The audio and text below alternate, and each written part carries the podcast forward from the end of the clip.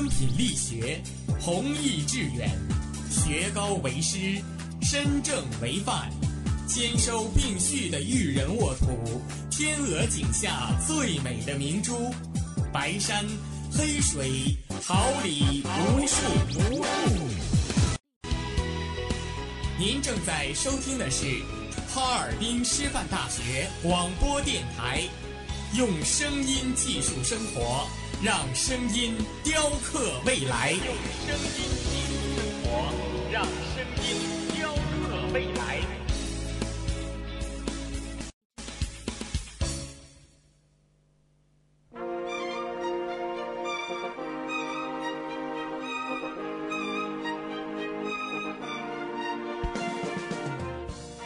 春华秋实，桃李不言。炫动之声，无限精彩。FM 七十六点二。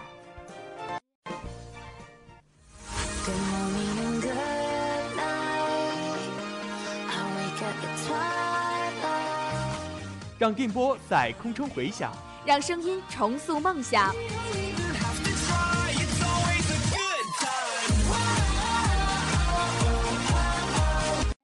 在青春的旅途上，用电波打破沉寂。在年少的岁月里，让声音尘封迷茫。我的快乐源泉，我的青春宣言。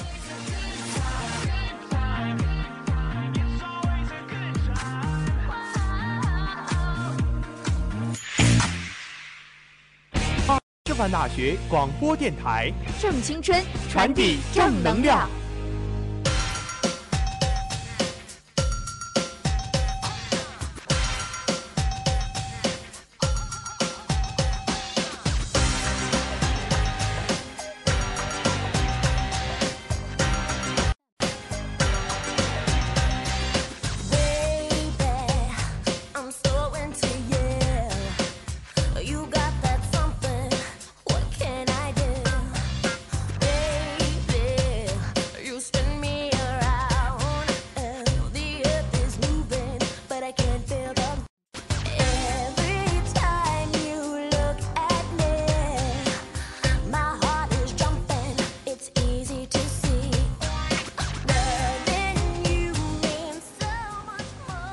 我们是发现者，为您寻找社会大事小情；我们是传播者，为您讲述事。聚焦最热话题，探寻事件真谛。快乐广播，快乐生活。这里是调频七十六点二兆赫，哈尔滨师范大学广播电台，每天中午为您带来的资讯零距离。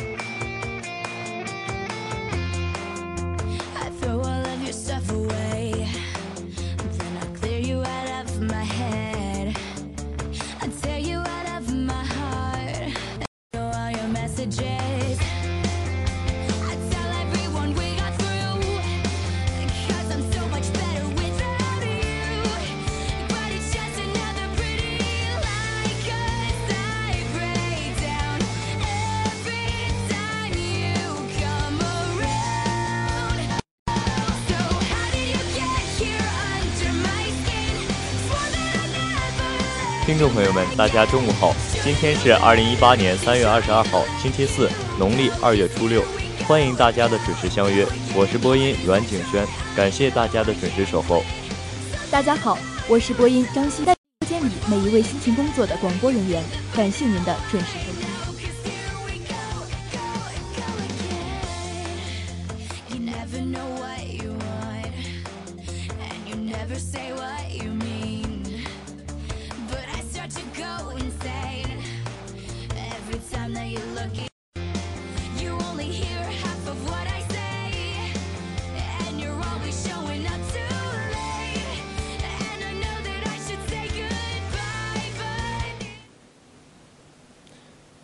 关注新闻，感悟生活，让我们一同了解今天的内容提要。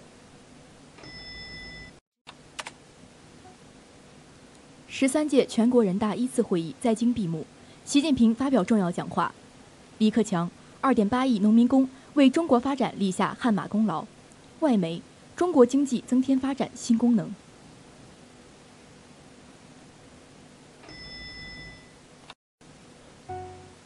普京最在意的并不是赢，而是这个数字。《水形物语》在中国口碑不及三块广告牌，《美好时代》讲励志传奇。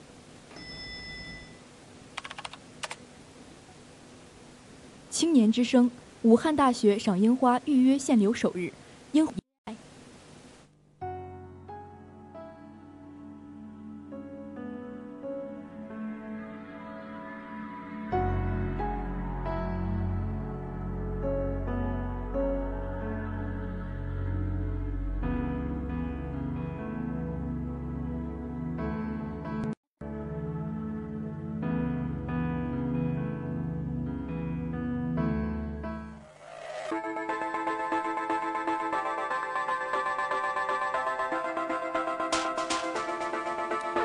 了解时事动态，关注焦点问题，一切尽在资讯零距离。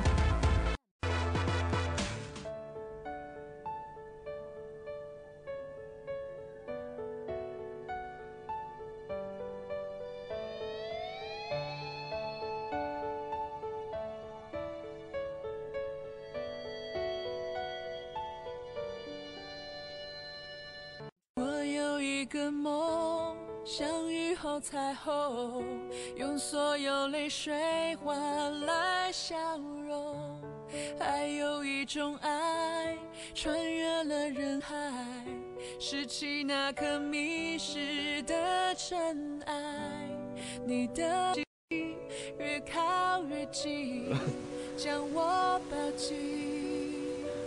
十三届全国人大一次会议在京闭幕，习近平发表重要讲话。中华人民共和国第十三届全国人民代表大会第一次会议，在圆满完成各项议程、产国家机构组成人员后，二十号上午在人民大会堂闭幕。国家主席习近平发表了重要讲话。闭幕会由大会执行主席、十三届全国人大常委会委员栗战书主持。上午九时，栗战书宣布会议开始。会议经过表关于政府工作报告的决议。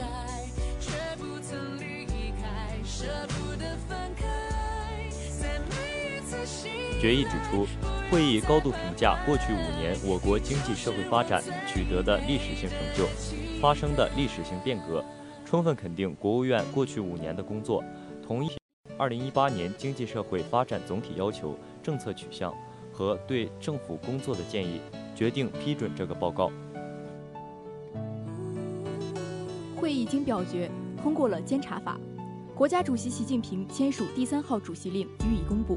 会议表决通过了关于全国人大常委会、关于最高人民法院工作报告的决议、关于最高人民检察院工作报告的决议，决定批准这三个报告。完成上述议程后，习近平发表了重要讲话。栗战书随后也发表了讲话。十时二十分许，栗战书。中华人民共和国第十三届全国人民代表大会第一次会议闭幕。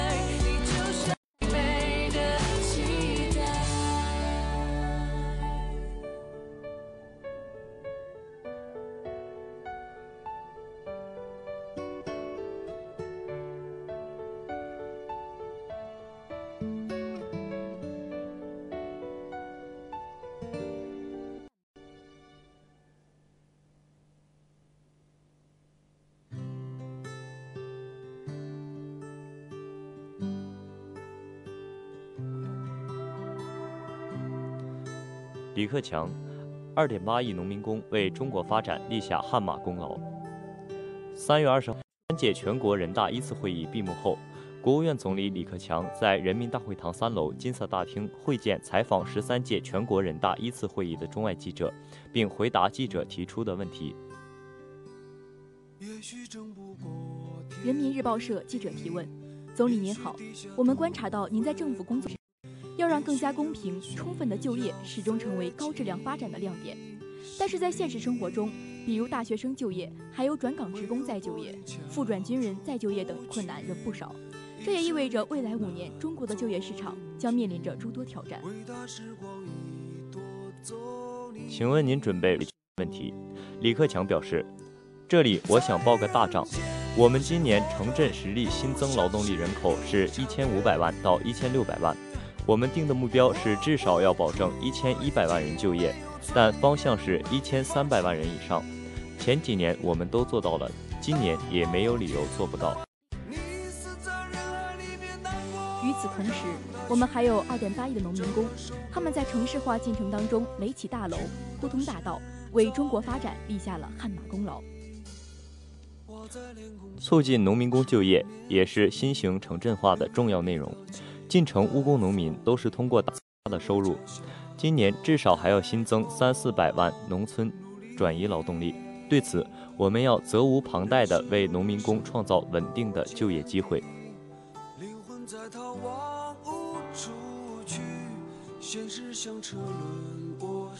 争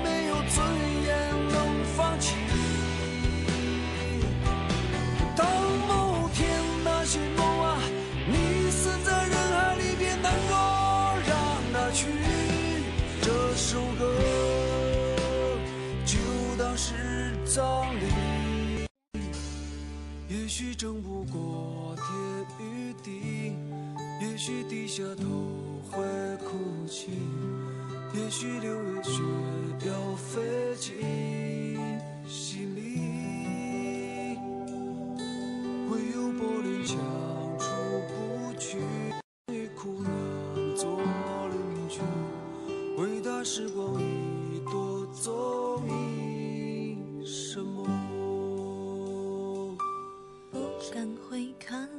外媒：中国经济增添发展新功能。三月十四号，中国国家统计局办发布会上介绍了今年一到二月国民经济运营情况，并表示，在前两个月工业生产发展中，新产业新产品的引领作用增强。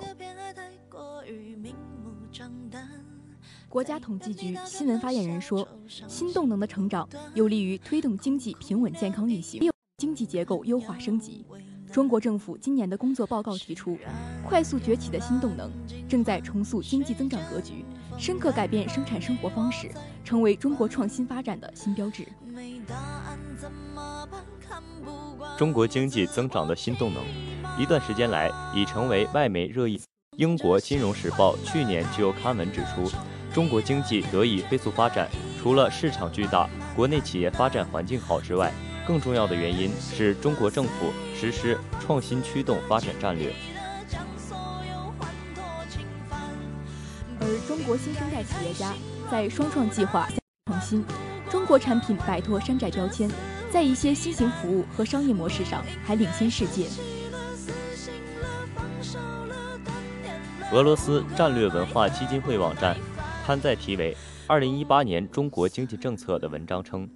中国领导层部署了把高增速变把产品变成品牌的任务。从二零一八年起，中国将继续从世界工厂向世界创新实验室转变。中国人努力在所有决定当代科技进步的领域中遍地开花。中国在全世界高科技和创新产品中所占的比重将进。欧洲专利局近期公布的数据显示，中国公司首次超越德国西门子、韩国 LG 和美国高通，成为在欧洲申请专利最多的外国企业。华为以两千三百九十八件申请专利名列第一。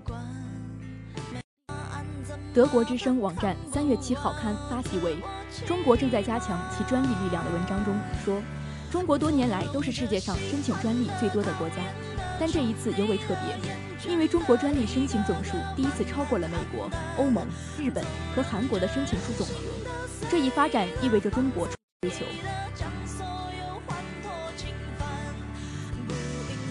新加坡联合早报三月十六号发表了。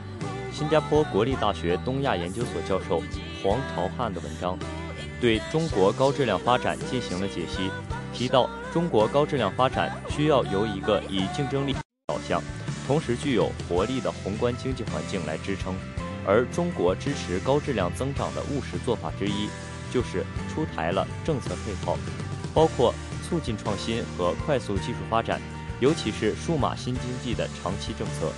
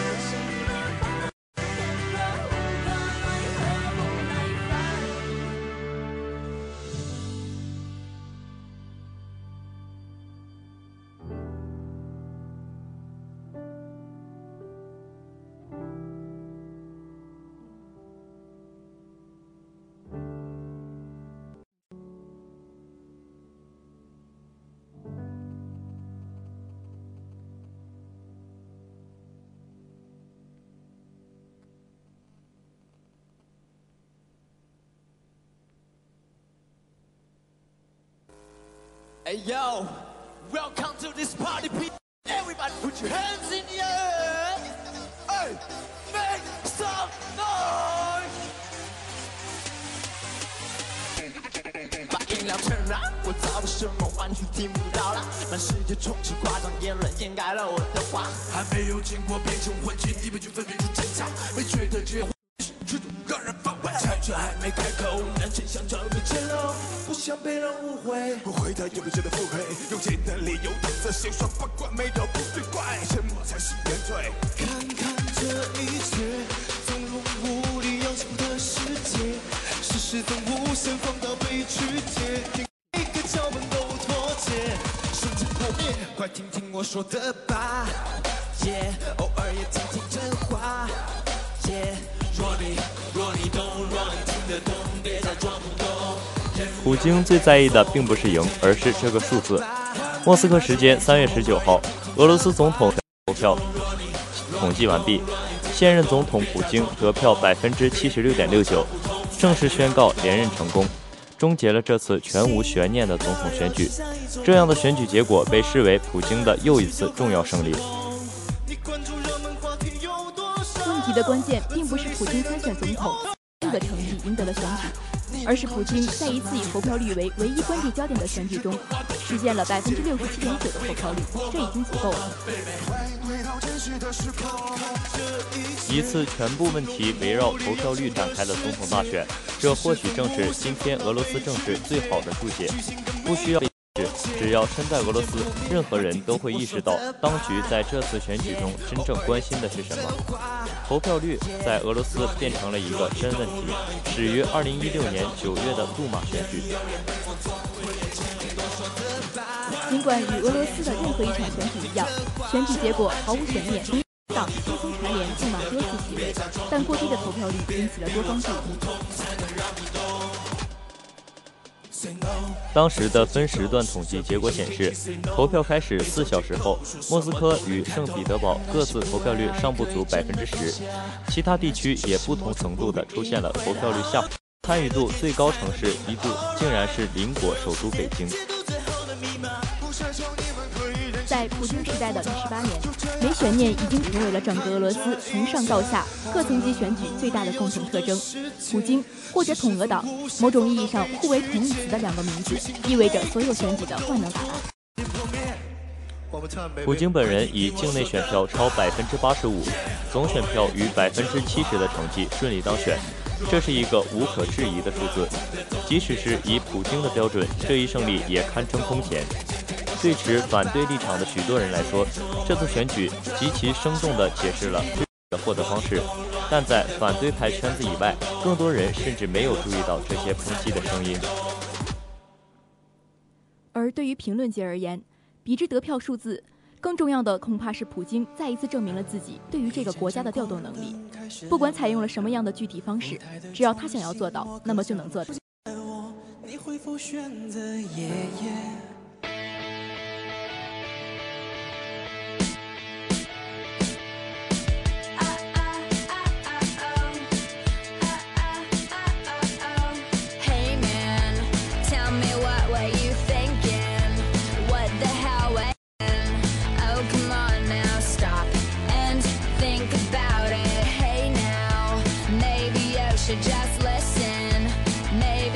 should stop talking for a second. Shut up, listen to me.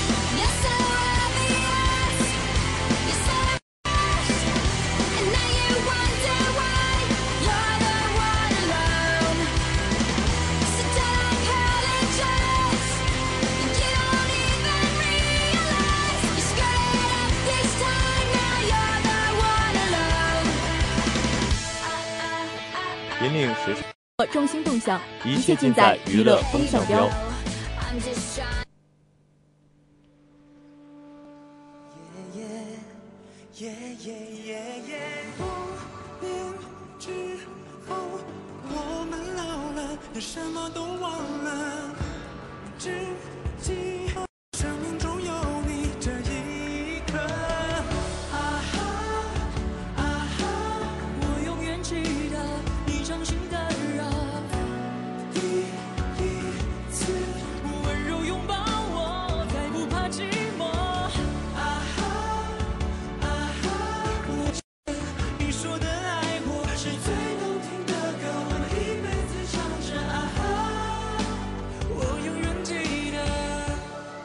世界太多烦恼与祸，半空中偶尔会有颠簸，你却守护我安全的降落。耶耶。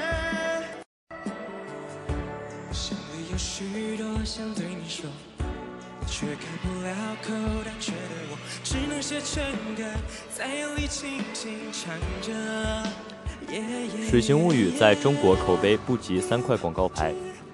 看之前知道这是一部同时斩获威尼斯影片和奥斯卡最佳影片的作品，知道它在2017年被国外不少媒体和观众称为年度最浪漫，但看完之后是疑惑不解：如此品质和如此声誉，当真匹配吗？这个他是昨天正式在中国内地公映的，目前豆瓣给了七点三分。相对于海外美誉，在中国观众看来，他差强人意，比不上他在奥斯卡的手下败将，三块广告牌，无处可寻的浪漫时时显露。克鲁苏批评《水形物语》需要勇气，不只是北美最重要的电影奖奥斯卡，把最佳影片、最佳导演等大奖给了他。欧之一威尼斯去年也将最佳影片金狮奖给了他。总不能这么多专业电影人都看走眼吧？《水形物语》不是一部烂片，它在技术层面非常讲究，语言物种，音乐动人，画面精致，但最大的一部爱情电影，尤其是超越了相貌、语言、物种的爱情，若能打动人，总归有些理由吧。很可惜，电影并不能服众。《水形物语》的人鱼拥有克苏鲁神话里的模样，片中反派理查德拔掉自己腐烂的两根手指等画面，也时不时两人审美。不过，《水形物语》也非糟糕的电影，对他的批评是放在奥斯卡最佳影片的标准里来衡量。这部电影给中国电影市场带来的思考还不止于制作本身。从中国观众反响来看，尽管三块广告牌仅在全国艺术电影盟旗下的少数影院供应，但上座率保持不错，八点七分的豆瓣得分也属优秀。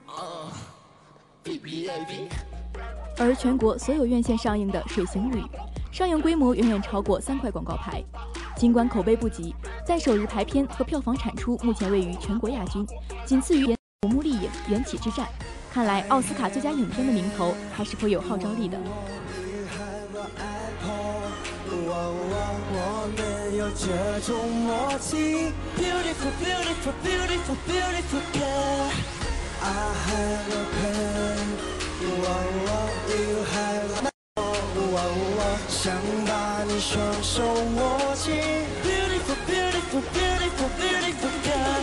跟着 Apple Apple Pen。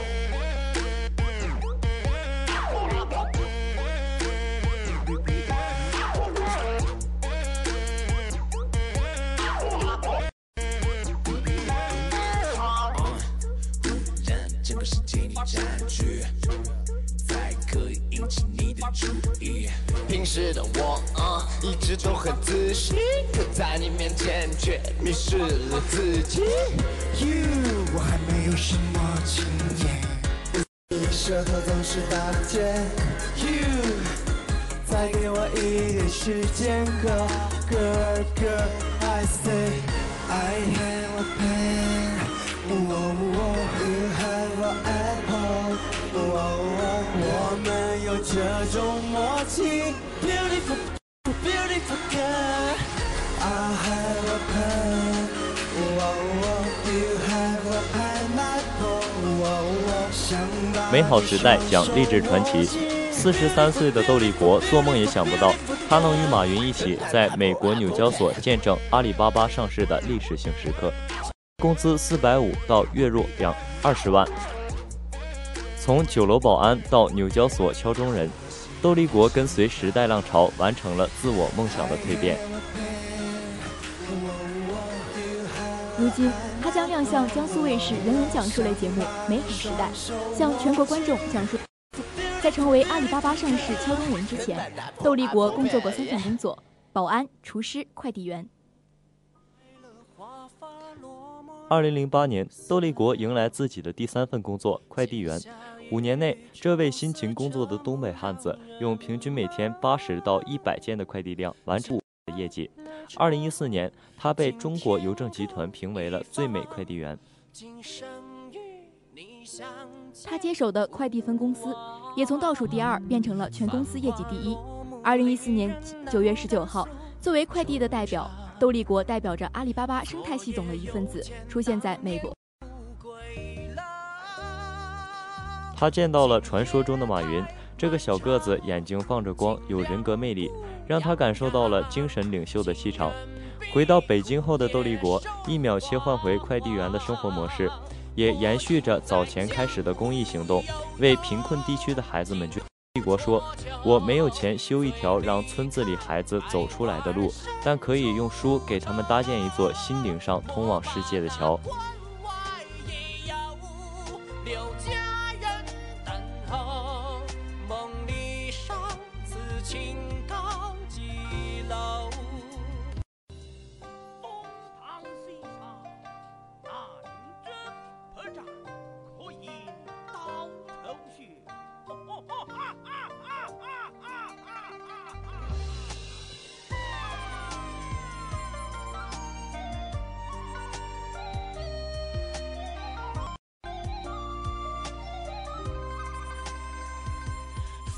花落幕，离人难敢诉衷肠。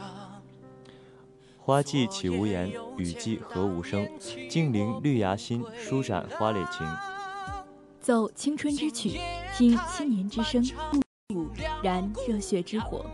青年的心声，我们一起聆听；时代的心声，你我共同发现。青年之上，正能量，我们在发声，让我们共同走进今天的青年之声。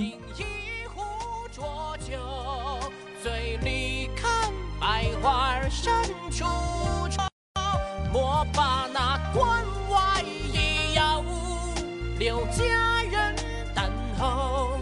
梦里相思情高几楼？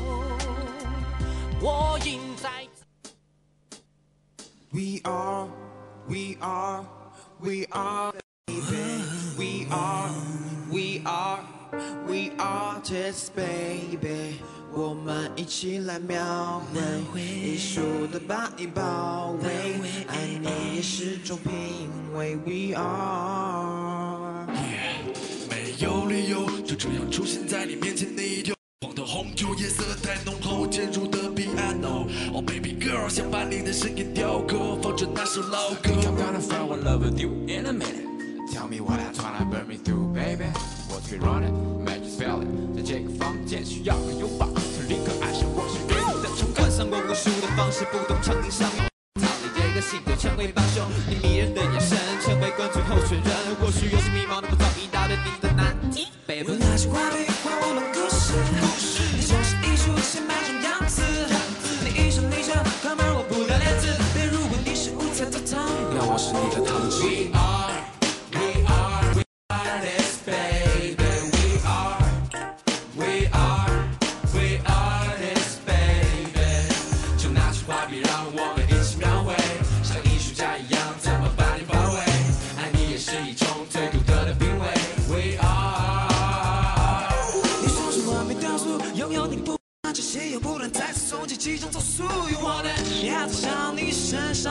伤，你的每个角度冲击着我心房。像迷朦胧的双眼，Call me baby，、啊、故意撒娇，想要跳进我的怀里，从来不怀疑，You are my queen。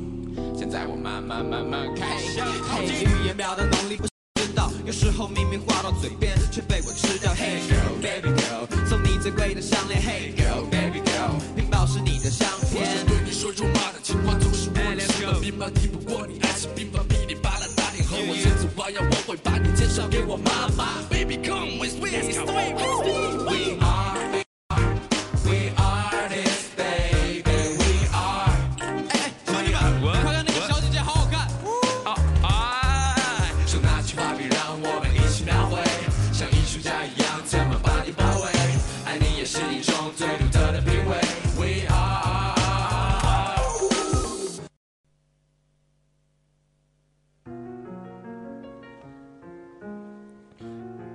武汉大学赏樱花，预约限流首日，樱花盛放迎客来。二十号，武汉大学赏樱实行预约限流首日，慕名而至的海内外游客有序刷脸入校，现场井然有序。武大校内樱花一千多株，以日本樱花、山樱花、垂直大叶早樱和红花高盆樱四种为主，分布在樱园、广场、行政大楼、校医院一带及工学部主教学楼等处。东花大道和鲲鹏广场最为集中。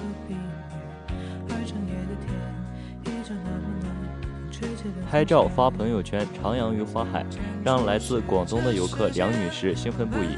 当天，她与五个姐妹特意搭乘飞机赶来赴樱花之约，百闻不如一见，确实美。来自江苏南京五十六岁的游客罗女士表示，来武大看樱花是她和姐姐多年前的约定。武汉大学樱花盛放。来自安徽的钟女士出差返回途中特意绕道停留武汉，打算一睹武大樱花芳容，但是因为没有提前预约，她只能照看。记者采访中发现，这样的游客不在少数。据武汉大学校方通报，三月二十号到四月二号，游客入校赏樱需提前三天预约。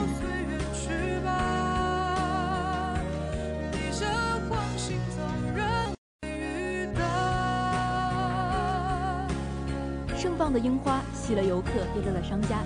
记者在武大附近走访发现，一家酒馆推出赏美景、尝美食、品美酒活动。凡赏樱花游客在该店就餐，每桌可获赠酒一壶。多家酒店爆满。汉庭酒店工作人员介绍，该酒店客房从二十号到二十四号已全部被预定。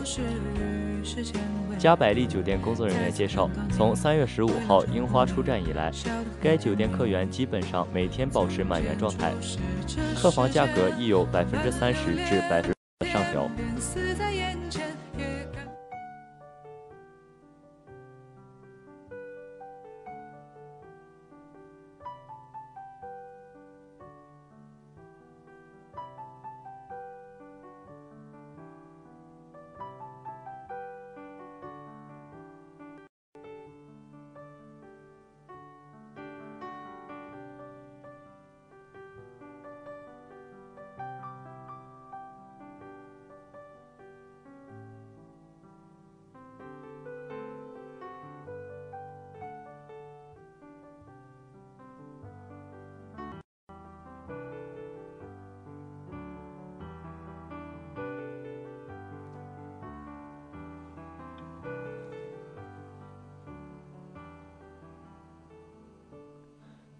最新鲜的全球资讯，最及时的动态报道。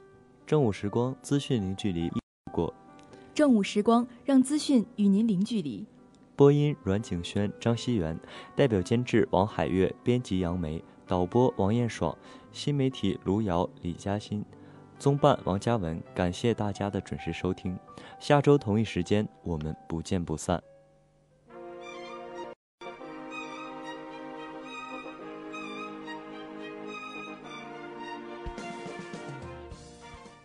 秋实，桃李不言。炫动之声，无限精彩。FM 七十六点二。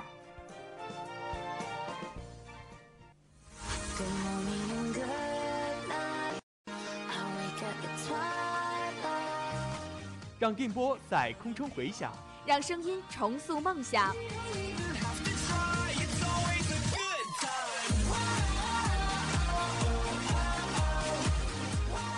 在青春的旅途上，用电波打破沉寂。在年少的声音尘封迷茫，我的快乐源泉，我的青春宣言。